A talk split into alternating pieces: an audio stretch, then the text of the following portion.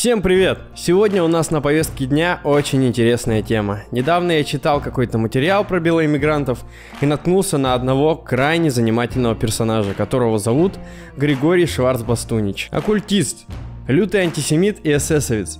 Считается, что он внес большой вклад в развитие идеологии нацизма. Хитом стала его книга под названием Евреи и женщина. Теория и практика еврейского вампиризма, эксплуатации домашнего и народного хозяйства. Сам он родился в Киеве.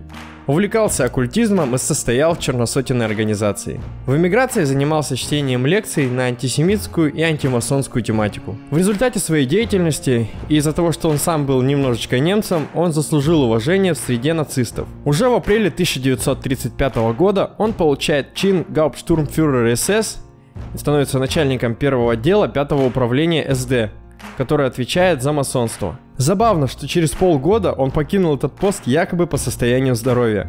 Однако на самом деле его оттуда попросили – а попросили его оттуда в связи с тем, что он начал вычислять масонов и евреев уже в самом окружении Гитлера. Так, 19 июля 1941 года шеф СД Рейнхард Гейдрих писал Гитлеру «Главный специалист Германии по масонам никак не успокоится и уже составил список из более чем 500 врагов народа.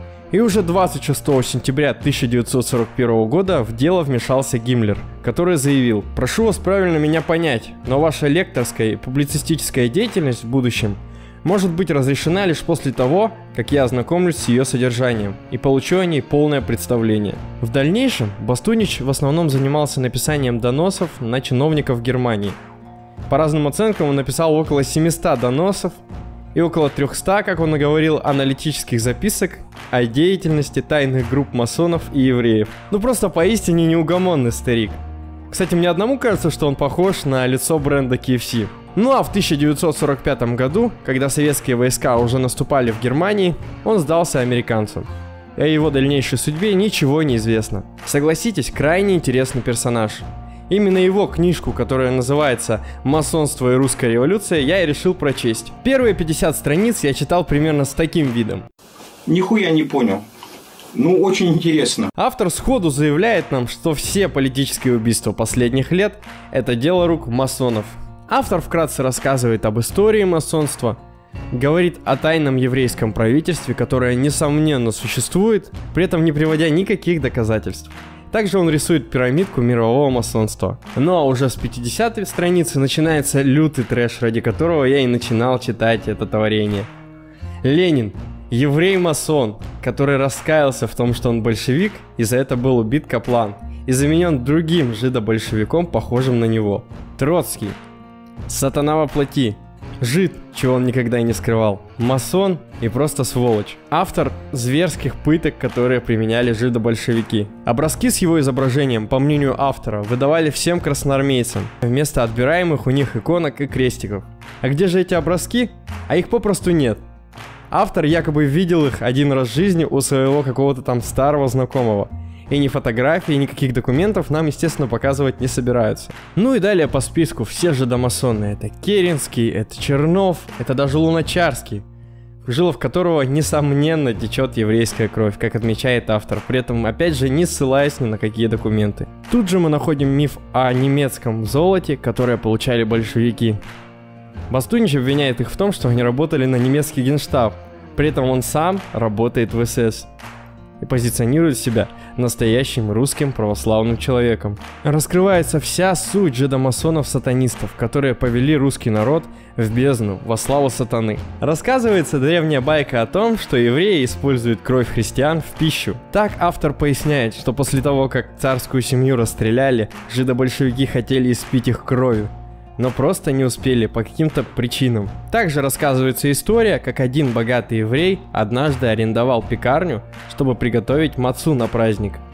Тесто замешивали русские рабочие, и тут один из рабочих порезал палец об гвоздик, который был в тесте. Хозяин захотел выкинуть это тесто как грязное, но еврей сказал, что тесто нужно использовать. Вывод таков. Еврей сам положил этот гвоздь в тесто, чтобы русский работник порезал палец. Он хотел христианской крови, и чтобы она попала в мацу. Какие вам еще нужны доказательства? Но что же делать с евреями? По мнению автора, их необходимо изгнать из Россиюшки, а тех, кто останется, считать нежелательными иностранцами без каких-либо гражданских прав. Ничего не напоминает? Ну а пока белые маги-христиане, оккультисты воюют посредством атак через астрал против черных магов, жидомасонов. Тут же автор проводит экспресс-курс по рисованию знаков, которые несут в себе энергию белой магии, которая поможет победить жидобольшевиков. Это пентаграмма и свастика, опять же правильно нарисованные.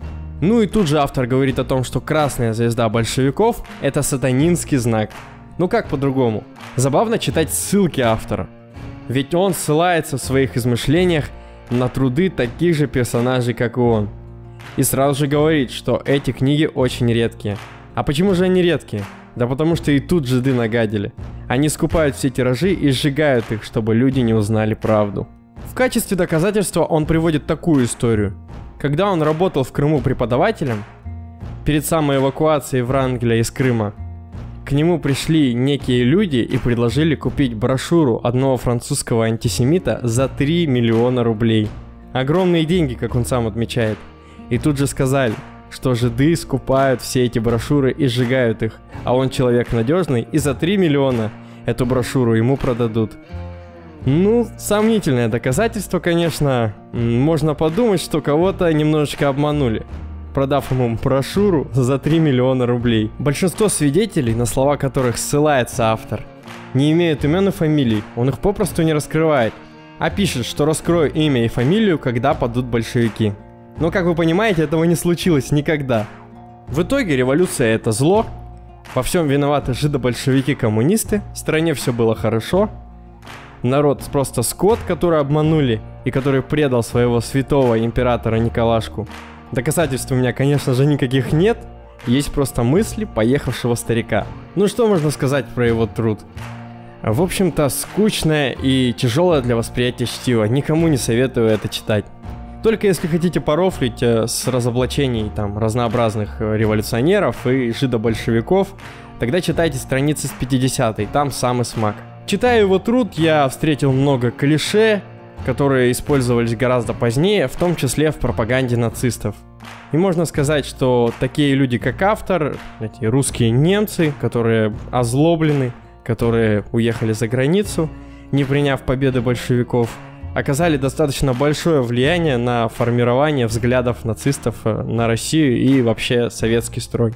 Ну а у меня на этом все. Берегитесь жидомасонов, подписывайтесь на канал, читайте интересные книжки. Всем пока! Евреи, евреи, кругом одни.